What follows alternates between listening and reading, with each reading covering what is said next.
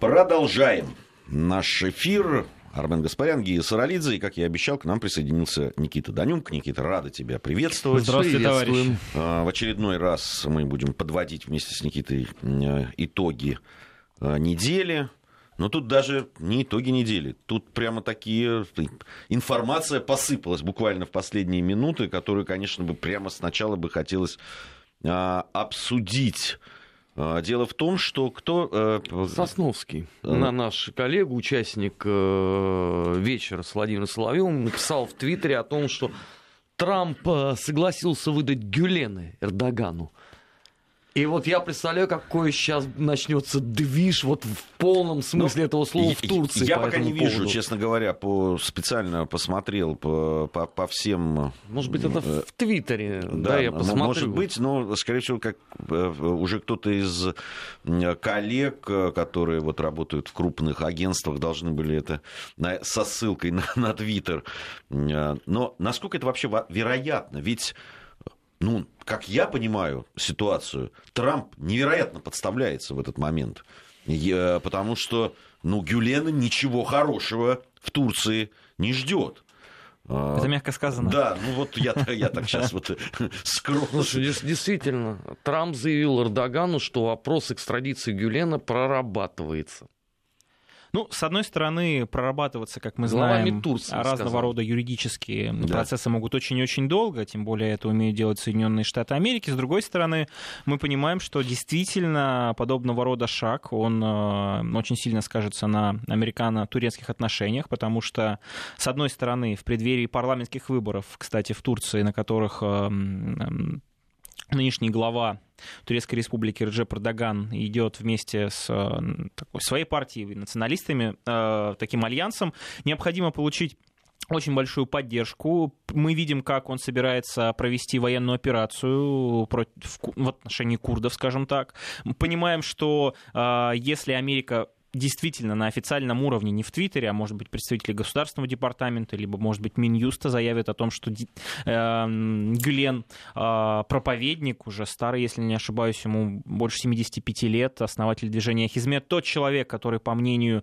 целого, э, ну, уже нескольких лет, по мнению Эрдогана, стоит, собственно, за попыткой совершить тот самый государственный переворот летом 2016 года, это, естественно, очень сильно э, повысит эм, уровень поддержки Эрдогана со стороны населения и помимо всего прочего, это, об, если это произойдет, можно уже смело будет констатировать, что Эрдогану получилось, ну, если не на 100%, ну, на процентов 80-90 зачистить политический ландшафт э, в Турции. Мы знаем, что на протяжении нескольких последних лет э, Турция превращается в некого такую структуру, точнее, с точки зрения государственного управления очень авторитарную во главе с э, Рджепом Эрдоганом, который, видимо, вскоре э, вообще по совокупности э, нахождения лет у власти обгонит и основателя да, Турецкой республики Кемаля Ататюрка. И в этом плане понятно, что это настоящая победа именно лично Реджепа Эрдогана, если она состоится, потому что тогда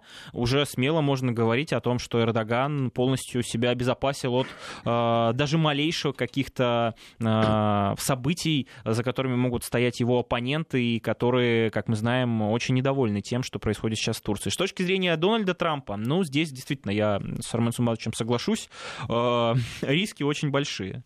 С одной стороны, есть э, э, понимание того, что Турция это важный и на протяжении очень долгого времени действительно Турция этим и являлась. Важный форпост влияния Соединенных Штатов Америки в Европе, база Иджерлик Турция это неотъемлемая часть системы, условно, коллективной безопасности, так как она входит в НАТО. Турция это очень важный игрок в контексте ближневосточных, ближневосточной политики. Помимо всего прочего, Турция, как мы знаем, это э, очень удобная а, с точки зрения географии и территория, потому что Турция на протяжении последних нескольких лет пытается превратиться в такой энергетический хаб, развивает отношения с нашей страной, например, турецкий поток, а, в том числе активно принимает участие в проектах по строительству так называемого а, южного газотранспортного коридора, тоже не отказывается от того, чтобы сотрудничать, условно, там, с нашими конкурентами энергетическими. И в этом плане, естественно, хорошие отношения с Турцией, хорошие отношения с лидером, который точно так же, как мне кажется, пытается сделать Турцию снова великой, потому что если посмотреть на внешнюю политику Турецкой Республики за последние несколько лет, то мы увидим, что есть твердое желание, я, конечно, могу ошибаться, но тем не менее превратить Турцию в не просто какую-то региональную державу, а, наверное, лидера, лидера вот в этом регионе, э, вот этот проект пантюркийский, э, Османская империя 2.0, все эти геополитические амбиции и очень одиозные э, действия, и чаще, и очень, и чаще, конечно, чем действия, заявления э, Раджепа Эрдогана по тем или иным вопросам, они говорят о том, что Турция пытается сейчас свои амбиции в разных сферах как-то реализовать. С одной стороны, конечно, выглядит это странно, особенно на фоне того, как совсем недавно тот же э, турецкий лидер призывал со сцены турков там, не покупать американские э, товары, вообще избавиться от э, хождения доллара на территории Турецкой Республики и далее по списку. А с другой стороны, как мы знаем, Восток дело тонкое, и вообще вот эта восточная тут, политика, она интересно. очень специфична. Там же очень много сегодня заявлений как раз э, прозвучало. С одной стороны, там э, вот это вот э, заявление о том, что ну, прорабатывается решение, ну, очень размытая, конечно, такая формулировка, про, оно и раньше прорабатывалось. Нет, раньше они категорически отказывались. Ну, там, может быть, кто можно было сказать, прорабатывается кем-то. А, вот. С другой стороны, это, ну, в конце концов, это же не американцы сказали пока, да, там, Трамп, э, э, Трамп чего только не говорил. Нет, это сказал смысле. Э, глава МИД Турции Мевлют да. Э, Чавашоглу. Ну, а, с другой, не, ну там же все-таки на твит э, Трампа ссылался наш коллега. Значит, это что-то действительно там э, имело место быть. С другой стороны, сегодня было заявление по поводу того, что Турция ждет поставки э, американских истребителей. Вот. При этом они продолжают настаивать, что они, значит, С-400 будут все равно, значит, Может быть, им для того, чтобы посмотреть, как, как, как работает? Ну, там много для посмотреть. Там 100 с лишним штук они, они ждут. Слушай, ну так армия там э, все-таки не, не 10 человек. Это понятно. Я говорю, если просто посмотреть, как, как они работают, ты имеешь в виду, С-400 по, да. по, по американским стримам, ну 100 это много все-таки. А, если просто Почему? Посмотреть. В разных погодных условиях, в разной дальности. Вот, э, было заявление, э, да, там еще связанные с американо-турецкими отношениями различные. Но на что я обратил внимание? Именно сегодня сирийские курды заявили, а конкретно командир курдских отрядов сил народной самообороны, СНС так называемый, вот, э, он заявил о том, что курды рассчитывают на поддержку Дамаска в случае турецкого вторжения. Это очень любопытное, на мой взгляд, заявление. А, потому что силы народной самообороны, а вот у них там есть, э, это, они входят в, являются костяком а, арабо-курдских формирований э, сил демократической Сирии, СДС, так вот их-то им-то оказывали поддержку западной коалиции, в основном Соединенные Штаты Америки. То есть получается, вот судя по этому заявлению, что больше они не очень рассчитывают на поддержку западной коалиции в случае, если их атакуют со стороны Турции, да, турецкие военные, а уже рассчитывают на поддержку Дамаска. Ну, а, наверное, нельзя так говорить, но сами виноваты, потому что мы видим э, та политическая сила, либо разного рода формирования, которые пытаются делать ставку на американцев, они потом очень часто оказываются у разбитого корыта, потому что американцы всегда при любых обстоятельствах свои национальные интересы, свое видение будут ставить выше, чем какие-либо договоренности, какие-либо обещания тем или иным силам. В этом плане курды, ну не все, конечно, но значительная часть, в том числе и на территории Сирии, которые на протяжении очень долгого времени в первую очередь смотрели на позицию Вашингтона, который действительно оказывал им всяческое содействие, финансовое, информационное, с точки зрения запасов, а, вооружений в том числе. Они игнорировали Дамаск, понимали, что они очень ценны в этом пасьянсе сирийском, потому что а, непосредственно с помощью них Соединенные Штаты Америки до сих пор имеют хоть какую-то, ну, скажем так, точку входа для того, чтобы влиять на а, процессы, которые происходят в регионе, в том числе в Сирийской Арабской Республике. И вот а, мы знаем, что Дональд, Дональду Трампу очень свойственно так называемые большие размены, big deal, большие сделки, когда он пытается в, для своей выгоды, ну, в данном случае для выгоды Соединенных Штатов Америки, э, сразу несколько пунктов сложить в кучу, э, предоставить их потенциальным, там, на рассмотрение потенциальным своим партнерам и сказать, ребят, давайте вот э, я предлагаю вам большую сделку. Я не исключаю, что такая ситуация с Гюленом, это в том числе сделка не только по курдам, но в том числе и по Сирии. Мы знаем, что Турция турки стали очень важной, скажем так, важным игроком в контексте не только нынешней ситуации, но и, скорее всего, поствоенного, посткризисного урегулирования в Сирии. Вот этот тройка, Анкара, Москва, Тегеран, она действительно, э, региональные державы плюс Россия стали главными игроками, которые не только смогли более-менее стабилизировать ситуацию в Сирии, но и будут влиять значительно на а, политические процессы, которые будут происходить в стране. Учитывая то, что Турция не уйдет оттуда, и мы это видим, в принципе, хоть она и находится там незаконно, потому что нет ни соответствующего разрешения Совета Безопасности, он нет, естественно, и приглашения сирийской стороны.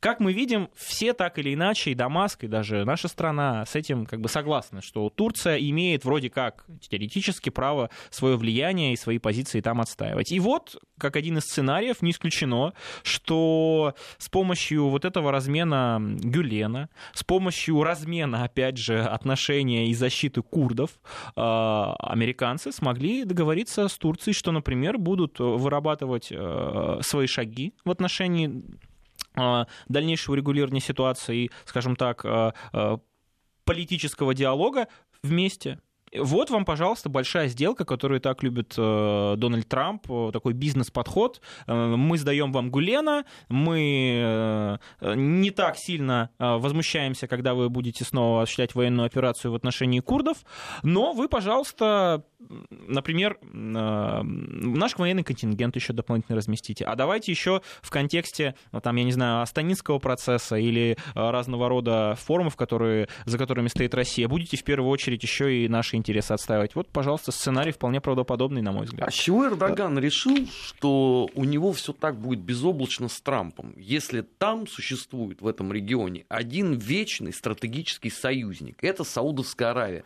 которой можно вообще все что угодно.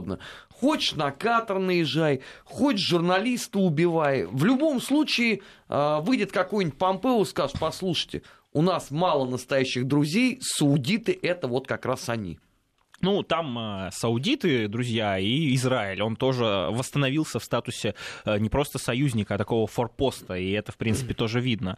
Э, так в этом-то и смысл. Я думаю, что ни Эрдоган не питает иллюзий в отношении Дональда Трампа, как и Дональд Трамп в отношении Эрдогана тоже никаких иллюзий не питает. Поэтому посмотрим, а все-таки что будет значить по-настоящему вот эта предполагаемая экстрадиция Фетхулаха Гюлена, а, потому что, как я говорил, а, с точки зрения внутренней политики для Эрдогана, она несет очень много преференций, очень много, ну, скажем так, а, привилегий да, в будущем. С точки зрения внешней политики тех же Соединенных Штатов Америки, здесь риски есть, и особенно учитывая, что Эрдоган крайне непредсказуемый партнер. Мы помним, то он на С-400 согласен, то он уже согласен со скидкой на подобного рода систему американского производства. Нужно, конечно, держать ухо востро. Ну, посмотрим. Но, с другой стороны, геленисты, против которых так активно воюет Эрдоган, скорее всего, тогда вообще лишатся в том числе и лидера своего духовного.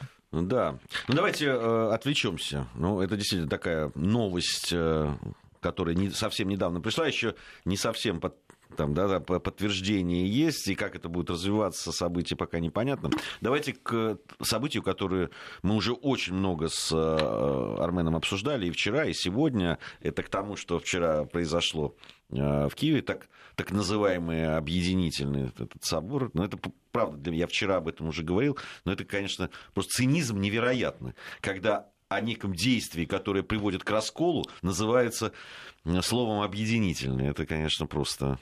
Это непонятно, кто кого объединяет. Чего объединяют, да, куда объединяют и так далее. Раскалывают, там, да, вот раскольники. Вот, э, раскольнический собор провели. А,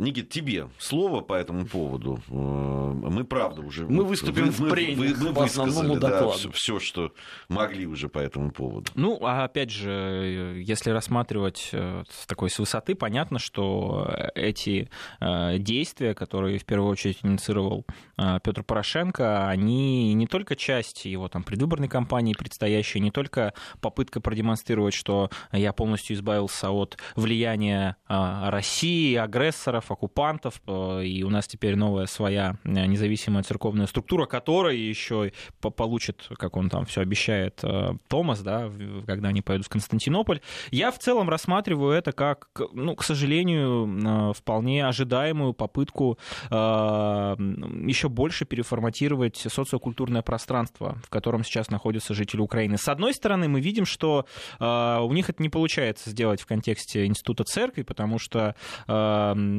собственно, Украинская православная церковь Московского патриархата и большинство предстоятелей, они очень, мне кажется, кстати, нужно отдать им должное, несмотря на то давление, которое они испытывали за последнее время, они э, на это не пошли, и предателей среди них оказалось совсем немного. Двое человек, если не ошибаюсь, да, да. из э, присутствовал на этом так называемом. Третий там заявил, что хотел бы присутствовать, но не присутствовал, потому что болел. Я уж не знаю, насколько он действительно болел там или нет. Да, с другой стороны, э, понятно, что это только шаг. А, и после того, как эм, будет получен Томас, после того, как, э, скорее всего, пройдут уже президентские выборы, я не исключаю, что нас ждет, к сожалению, очередная э, волна столкновений, э, которые могут вылиться в кровопролитие настоящей трагедии, как это было и в 2014-2015 году. Почему? Потому что, безусловно, религия — это очень серьезная линия раскола, и то, как пытаются насильственными способами, абсолютно искусственно насаждать на Украине еще и свою какую-то церковь, которую... Я не силен, конечно, в церковных делах, честно скажу, но даже моего понимания понятно, что э, Киев и Константинополь сделала это в обход всех канонов каких-либо православных. Если не ошибаюсь, в том числе и поместные церкви, ну, которые так или иначе образуют вот этот единый православный мир, ни одна кроме Константинополя, вот это новое образование, я даже не знаю, как оно сейчас звучит, там как-то... Она как-то не, не очень благозвучна. Да, она изначально автофикальная была... православная церковь Украины, Киевского патриархата, что-то такое, я... или там собор, не знаю. Нет, она изначально была ППЦ, э, поместная православная ППЦ, вот это очень показательно, да. Вот, а теперь и она называется, по-моему, украинская православная церковь, но при этом не надо путать с э, украинской православной церковью Московского патриархата. В общем, там сам черт А там, насколько я понимаю, там же было две раскольнических церкви. Да, две Филарет и, и сейчас Макарий. третья добавилась. Нет, почему? Ну вот эта третья, как, Нет, она, она как бы объединяющая двух, а, э, Филарета и Макария. Они все-таки вошли туда полностью. Да, но есть та, которая осталась в расколе. Это Дело в том, что они-то вошли они-то вошли. Но одна из э, как бы, фракций победила, да, а другую оттеснила. И то, что э, э, теперь то, что они объединительным называют, что оно даже это, то, что они объединили, да, оно не развалится через год или через два, никто никаких не даст гарантий. Там смешно другое, что теперь нету гарантии того, что условно через там 2-3 года Константинополь не захочет вообще своего человека поставить на Да, да, ведь э, заявляя, да, заявляя о том, что церковь стала там поместной автокефальной, по сути, э, нынешнее образование, оно ведь на 100% подчинено в первую очередь Константинополю. Да, и в этом плане, э, скажем так, для Порошенко, может быть, это и выгодно, а вот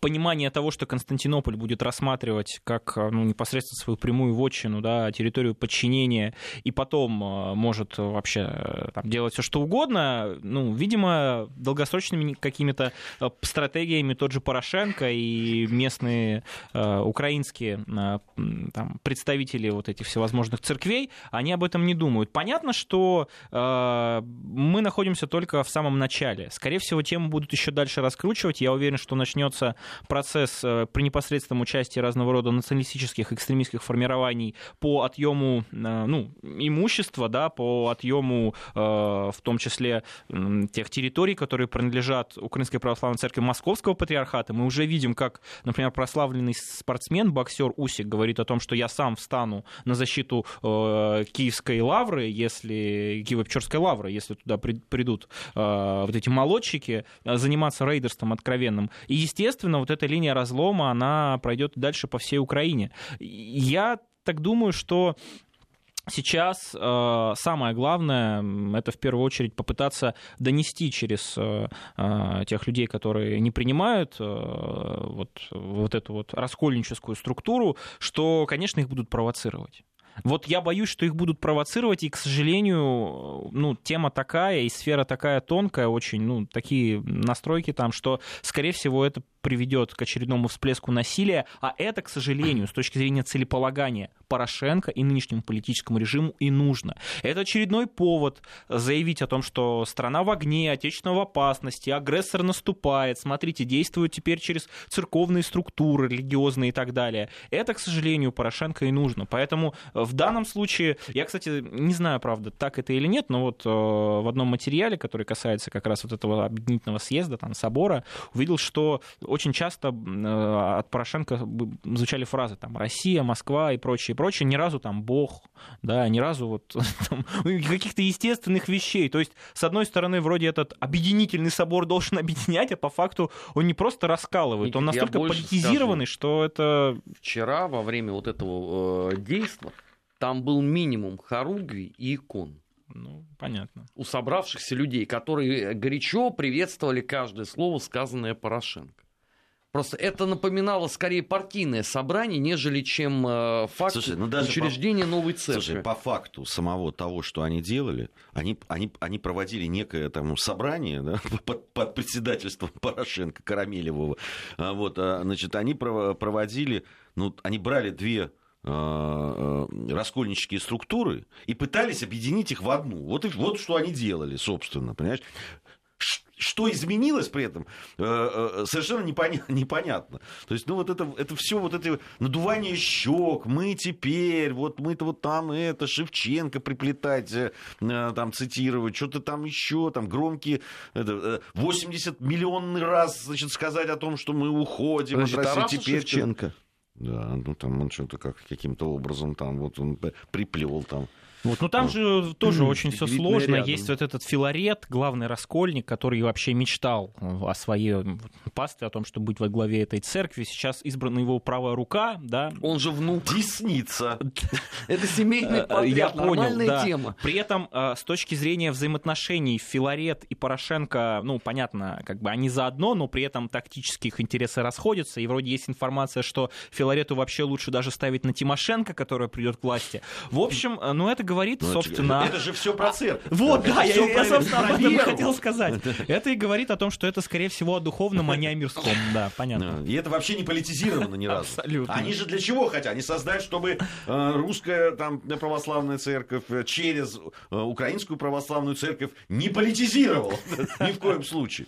У нас новости, затем продолжим. Недельный отчет. Подводим итоги. Анализируем главные события. 16.34 в Москве. Армен Гаспарян, Гия Саралидзе в студии Вести ФМ. Сегодня подводим итоги недели. С, э, у нас в гостях Никита Данюк. А, ну вот заявление новоиспеченного митрополита, ну, вернее, он митрополит он давно, я так понимаю, новоиспеченной главы так, так называемой Объединенной Церкви, а, Епифания, а, там задали ему вопрос, ну, там говорил про Томас, э, который должен оформить юридически существование этой церкви и так далее. А, но там интересно другое. Задали вопрос, как, как собирается новая вот эта церковь взаимодействовать с представителями Московского патриархата. И он э, сказал, что я уже сделал обращение и сказал, что мы готовы принять их с братской любовью, взаимным уважением, забыть все обиды, которые были до сих пор. Я, я не он это... тугой, что ли? Он так и не понял, что Ануфрий ему написал? Ну, вот мне тоже странно, да, там вот... То есть, может быть, он просто бывший ребенок с девиантным поведением, может быть, надо как-то помягче ему это растолковать? что никогда русская церковь не будет иметь ничего общего с апостасийным элементом. Ну, странно. Кстати, нас поправили. А, я ошибся. А, не УПЦ, а ПЦУ она теперь а, называется. ПЦУ, да. А был еще вариант ПУЦ. Ну, все они достаточно звучные и показательные, мне кажется. Но мне больше всего ППЦ нравится. Вот это оно, как ничто другое, отражает все-таки суть этого явления. Да. Ну и последний вот да. так, такой комментарий по поводу всего вот этого того, что происходит на Украине. Понятно, что самым главным выгодоприобретателем вроде как должен быть э, Петр Порошенко, который сидел э, в президиуме на э, несветском мероприятии. Это, конечно, тоже... Ну, я, я, я честно скажу, я не сильно разбираюсь, но вроде как это тоже не совсем по канонам. Это вообще не по канонам. И не совсем правильно, такого как бы речь не, не должно быть. При этом а, ну, опять же, по сообщениям свидетелей, чуть ли не был активным лоббистом а, во время голосования. Причем поддерживал же он вообще еще другого кандидата, да, другого. там, Симеона, который... Винницкого, своего, так сказать, и своей вотчины. Ну, нормальная практика. У него премьер-министр с Винницы, глава церкви тоже был бы Винницкий. Ну, что вы такие недобрые? А для того, чтобы придать легитимности всей вот этой вот торжеству духа пиру духа, да, как говорили, еще и собрали же людей э, из разных областей Украины, из Херсона, свозили например. Да, свозили на площади, Там были организованные было, да. группы, которые, в общем-то, совсем не понимали, что происходит, но мы знаем, Украина это место, где очень активно применяются разного рода технологии для того, чтобы пустить пыль в глаза, сделать нужную картинку, и вот э, мы получили то, что получили. Поэтому понятно, что э, я, кстати, тоже быстренько посмотрел еще и на реакцию целого ряда журналистов, ну, таких э, не совсем э, проукраинских, ну, которые работают на Украине, тем не менее, да, по-моему, там даже вот среди журналистского сообщества, ну, нету такой вот э, как они обычно это любят делать, а, такой отработки, да, информационно-пропагандистской вот этого, потому что все понимают, насколько это фикция, насколько это все искусственно было сделано. Поэтому, конечно, ни к чему, кроме как к новому расколу и новой вот этой линии, э, которая разделит в очередной раз украинское общество, украинский народ, э, ничего не приведет. С точки зрения общественного мнения, э, ну, большинство, понятно, это не поддерживает. Но удивительным образом, может быть, тоже я сейчас скажу какую-то кощунственную вещь, классик раньше так говорил, да, чем хуже, тем лучше. Вот чем больше подобного рода абсолютно непросчитанных и абсолютно антинародных шагов будет делать нынешний политический режим во главе с Порошенко, тем быстрее количественные показатели перейдут в качественные. И даже вот это украинское общество, которое находится в состоянии а, постоянного, ну, такого зомбирования, оно рано или поздно не вытерпит. И я уверен, что с нынешним политическим режимом нам в том числе договариваться нечем. Нужно делать все для того, чтобы сам украинский народ, само украинское общество, вот, эту, вот это иго, да, я не знаю этих э, родителей за свободу, европейский выбор и так далее, само сбросило. И договариваться уже с новыми. Да, они, понятно, тоже не будут пророссийски настроенными. Да, после того, что творилось на Украине последние несколько лет, вообще найти более-менее здравый элемент, политический в том числе, будет очень-очень сложно. Но вот с этим режимом, ну, мы видим, да, абсолютно антинародным, э, находить какие-то точки соприкосновения, мне кажется, это абсолютно бесперспективно. Хотя очень многие говорят, что даже несмотря на это и на последние социологические социологические опросы, у Петра Порошенко вроде как шанс на то, чтобы переизбраться, все-таки есть. Вот. Это кто говорит? А, я не знаю, насколько эта информация достоверно, но в том числе вот я читал, что об этом говорят кажется, люди, специ... которые курируют это, мне кажется, это специально. Это там, э, э, два политолога с банковой вот. сказали, что а вот сейчас быть. будет церковь и будет шанс. Нет, ну, там, может знаешь, быть. Подкидывают, чтобы он все-таки пошел на выборы, а не, а не сделал все для того, чтобы выборов не было. Да, с другой стороны, мы видим, как маниакально тот же Петр Порошенко пытается привлечь внимание, э, как, э, я не знаю даже как, как какой-то влюбленный юноша к нашему президенту. Он же постоянно обращается к нему, то он заявляет, что мы в состоянии войны находимся, господин президент, то еще какие-то выпады делает, но мы видим, что наш президент поступает абсолютно но правильно. Ты, а, а, Никакие политические очки с помощью вот подобного рода риторики и каких-то какой-то апелляции не получится. Обрати внимание, Никита, он ведь э, ему пишут, видимо, э, одни речи для внутреннего потребления, другие для того, чтобы на BBC там или еще где-нибудь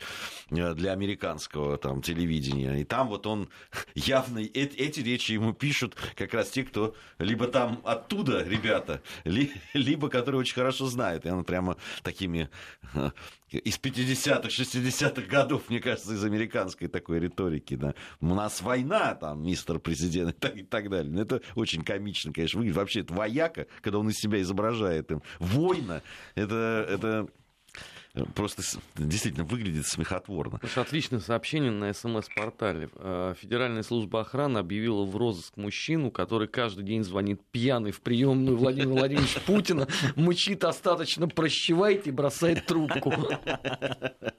Ну да, да.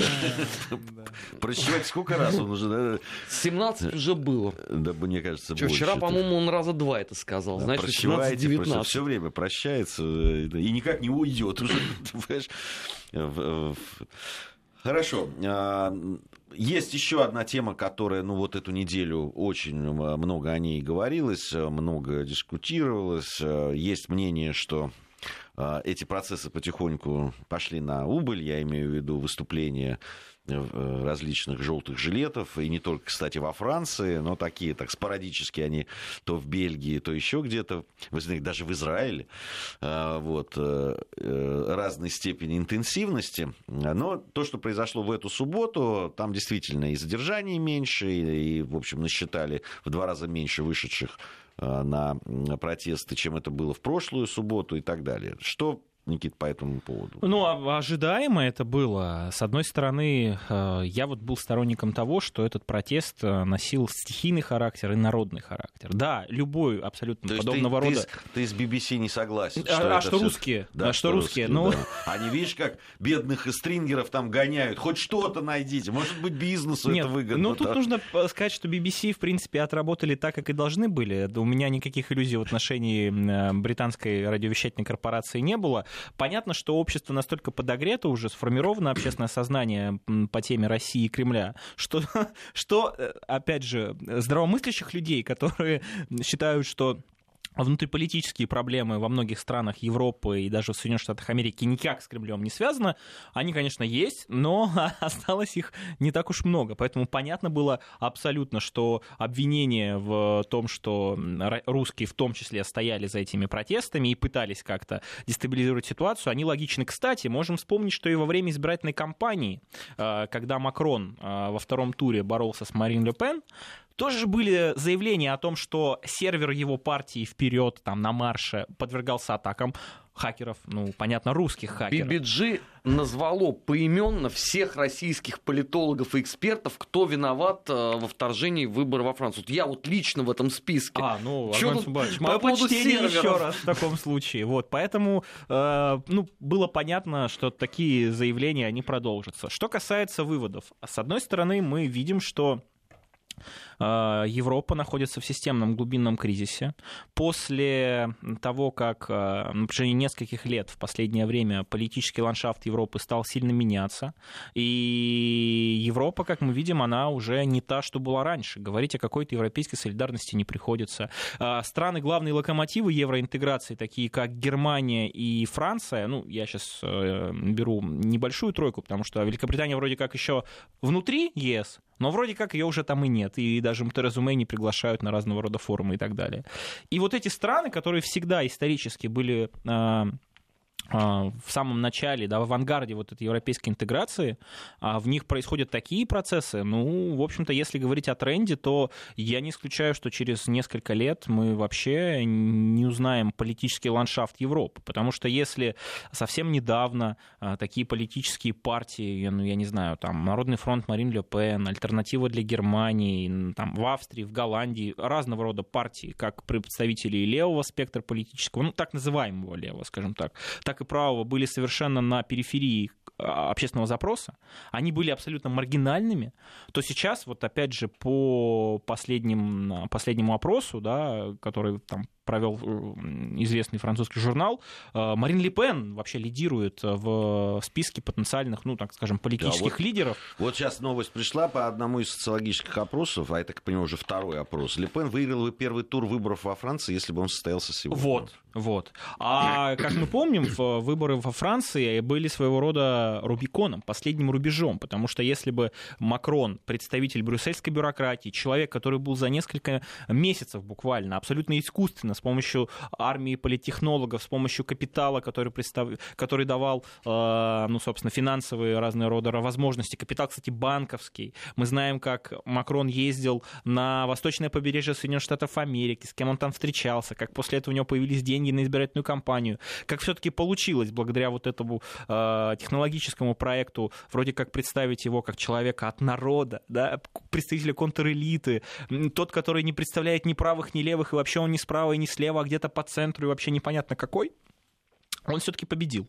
Но понятно, что э, после победы он должен был хоть как-то оправдывать доверие избирателей. Я напомню, победил он тоже не просто так. Победил он только потому, что э, перед э, значительной частью французского общества стоял выбор. Либо Марин Ле Пен и, соответственно, процессы, которые дальше будут происходить, а это, безусловно, референдум о выходе из Европейского Союза, который, я уверен, тоже бы дал очень интересные результаты. Это, безусловно, выход из еврозоны зоны. Это, безусловно, а, наведение порядка, в том числе и в социокультурной сфере. Это и борьба с нелегальной миграцией, это борьба и с а, террористическими элементами, которые, кстати, вот мы видим, как активизировались, да, этот э, теракт в Страсбурге. И понятно, что Франция стала бы наверное, последней вот этой вот частью из э, э вот этих нескольких, э, скажем так, цепи домино, потому что если бы во Франции пришел вот этот антибрюссельский кандидат, да, представитель традиционных консервативных сил, э, евроскептиков, тогда ну, Европейский Союз точно бы трещал по швам. Поэтому э, понятно, что вот эта поддержка, которую у Макрона изначально, в принципе, и не было бы, она, в общем-то, с каждым, с каждым месяцем становилась все меньше и меньше. И опять же, что предвещало вот этого, эти протесты. Э, провальный рейтинг Макрона, который был даже ниже, чем его предшественника Франсуа Оланда, который вообще, с точки зрения народной симпатии, один из самых непопулярных президентов. Что в итоге сделал Макрон? Он пообещал пойти на определенные уступки, вроде бы как сдержал свое, а, ну скажем так, а, признал ошибку. Скорее всего, я уверен, и по отставки в правительстве по, нас ждут определенные. Скорее всего, он пойдет еще на целый ряд мер такого откровенно популистского характера. Вот, с одной стороны же, э, это как раз такие, как Макрон любит называть, там, Марин Ле Пен, Трампа и прочие политические силы популистами.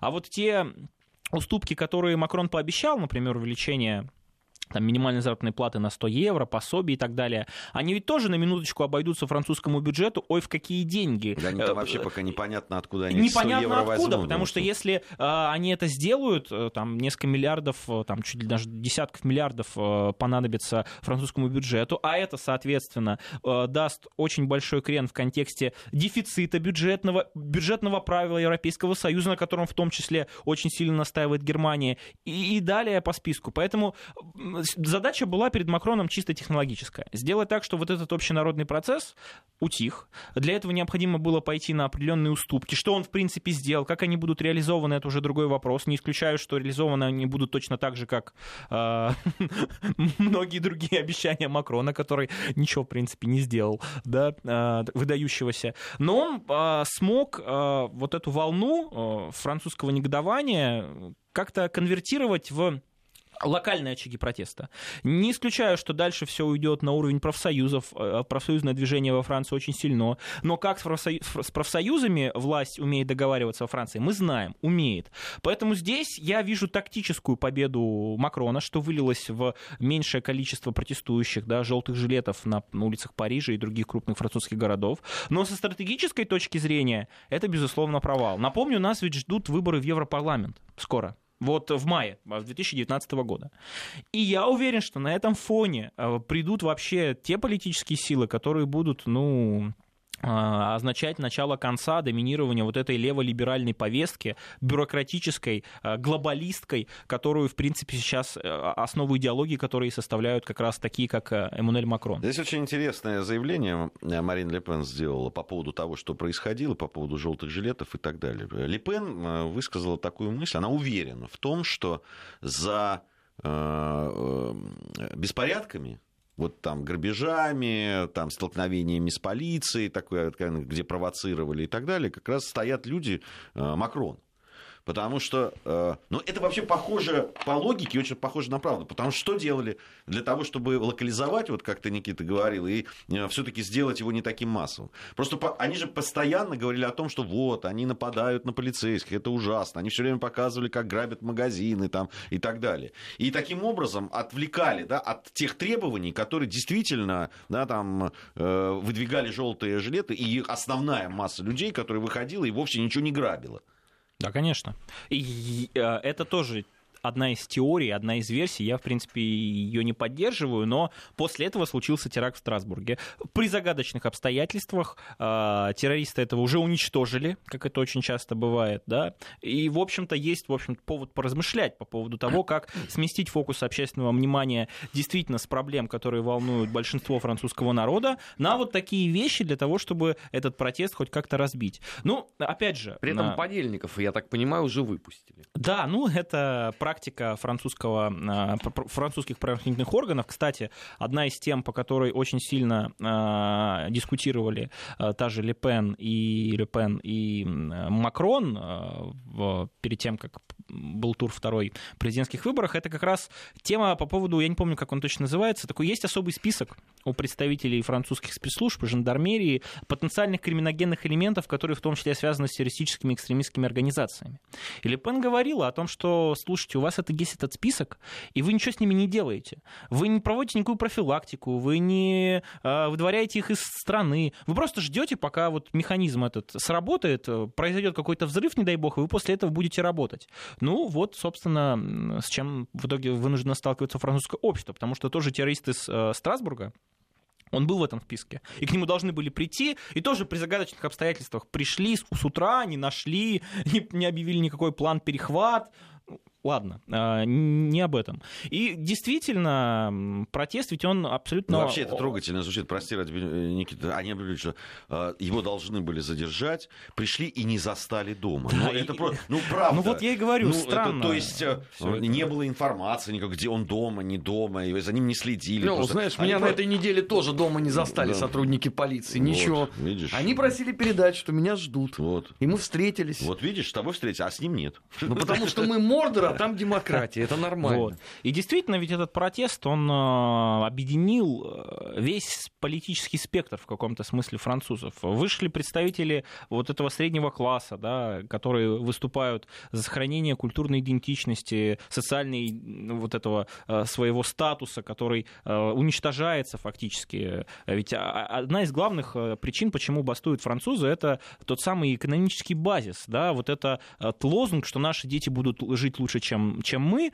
он потерял свою актуальность, потому что э, в настоящий момент происходит резкая социальная поляризация общества. Она, конечно, происходит не только во Франции, мне кажется, и в нашей стране такое происходит, но во Франции, которая привыкла э, эм, Французское общество привыкло к этим социальным гарантиям, французское общество привыкло к тому, что э, экономика Франции и возможности, они растут, э, все, это, все этого не стало, как раз под предводительством вот этих людей, которые э, в первую очередь руководствуются интересами не народа, не популуса, да, собственно, популизм-то от какого слова популус? Народ. А интересы глобального капитала, транснациональных корпораций, для которых э, важны в первую очередь цифры, там, не знаю, э, процент ВВП, который тоже, конечно, важен, но который очень часто совершенно не сказывается на благосостоянии там, э, французского общества или любого другого. И в этом плане получилось объединить сторонников Марин Ле Пен, левых, те, кто, например, голосовал за Жан-Люка Меланшона в прошедших президентских выборах. Вышли, естественно, и представители разного рода, а, ну, достаточно радикальных движений, я не знаю, Black Blocs, это вот так называемые левые анархисты, которые постоянно против глобализации, против вообще самого капитализма, какой он есть, которые достаточно активно, в общем-то, работают и в Германии, и в, во ну, Франции. такие разношерстные. Там, от, разношерстные. От э, анархистов и такого троцкийского. Вышли и толка, мигранты, которые вот, собственно, тоже совсем недавно были, ну или потомки, да, вот там первой, второй волны миграции, э, которые э, совсем недавно сами были причиной разного рода волнений, негодований, да, разного рода представителей французского общества. Они тоже недовольны тем, что происходит. И понятно, что этот протест носил такой общенародный характер. Ну, Франция в целом известна э, своими, э, скажем так, своей пассионарностью вот этой энергии. Понятно, что э, в история нас учит, в принципе, что ни к чему хорошему так или иначе это не приведет, потому что э, получится эту тему замылить, катализировать процесс в другое русло, договориться с кем-нибудь, а лидеры обязательно найдутся. И это, конечно, не, 80, не 1789 год, и не 1968 год и так далее, безусловно. Но это звоночек. Это звоночек того, что подобного рода процессы вскоре будут происходить по всей еще некогда благополучной Европе, которая определенными политическими силами, например, в нашей стране до сих пор рисуется как образец такой стабильности, островок благополучия с высокими социальными гарантиями. А вы посмотрите, сколько в странах, например, Южной Европы, какая безработица среди молодых людей до 30 лет. Да. Вот, например... Уже до 35, кстати. Ну, Она да, сдвигает. Да. Это интересная вещь. Просто это, это, после 30 они не находят работу. Это, этот, как раз это, эта планка все вверх и вверх Или идет. как замечательно жить э, молодому поколению в Прибалтике, которая, а, которые были одними из первых... И вот они этих... там ей замечательно, потому что ее там нет. Пять... Вот, вот я об этом же, я об этом Нет, же ну, хотел а как сказать. замечательно жить э, жителям Прибалтики в Великобритании, я Вот, надеюсь. тут э, оно тоже будет, будет сложнее скоро после выхода Да, там- Британии там Европейского Союза. проблемы. Поэтому... Кстати, вот по поводу вот последнего утверждения твоего, Никита, это ведь интересная вещь. Уже за- заканчивая наш эфир, скажу. А, ведь э, что в, на Украине, да, и да, даже сейчас в связи с... Не знаю, где здесь, э, как это сочетается, но тоже Порошенко там про европейский выбор говорил, опять в связи с вот этим якобы объединительным съездом, хотя где Европа, да, там, и где православие, и это... Ну, ладно. Вот. Что сейчас вот э, президент Грузии, новоиспеченная Зурабишвили, высказывался, все время говорил о неком Европе, что мы будем дальше, идем в Европу. Все, Хочется спросить, в какую Европу вы идете? Ну, правда. Пылающую, вот, трещащую какую, по швам. Что это значит? Ну, хотя бы просто расшифруйте. Куда мы вторгаемся? Спасибо, да. спасибо вам за этот разговор. Спасибо. Никита Данюк с нами был. Э, Дальше у нас э, 20 век. Недельный отчет. Подводим итоги. Анализируем главные события.